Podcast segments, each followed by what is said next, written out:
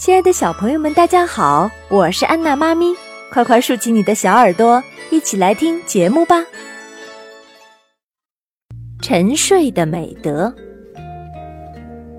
那天早上，一位在英国读书的美国青年乘地铁去上课，车厢里的人很多，几乎座无虚席。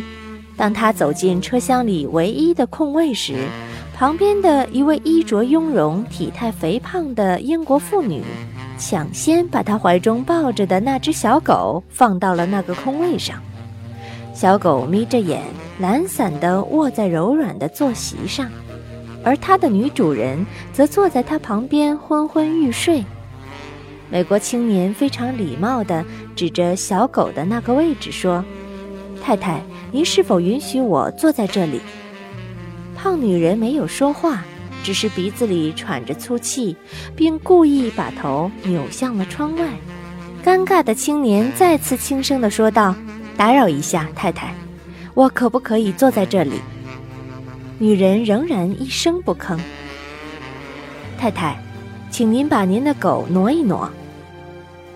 年轻的美国人第三次发出请求。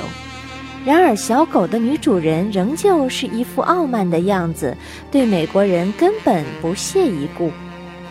突然，美国青年猛地打开了车厢里的窗子，拎起座位上的狗，一扬手扔出窗外，然后稳稳地坐在了那个空位上。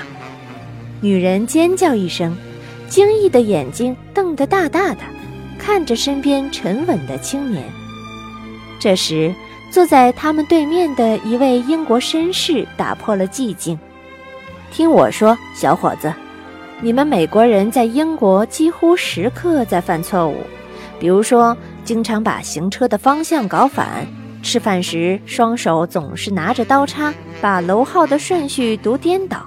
而你今天犯的错误，是你不该将那只不懂事的小狗扔出窗外。而是应该把你身边这个胖女人扔出去。这个故事告诉我们，世界各地虽然有着不同的生活习惯与风土人情，但是文明和友善却是人类共有的美德。放下你的孤傲与歧视，用平等友好的态度待人，世界将会变得更加美好。欢迎下载喜马拉雅手机客户端，添加安娜妈咪早教公益播读加微账号收听节目。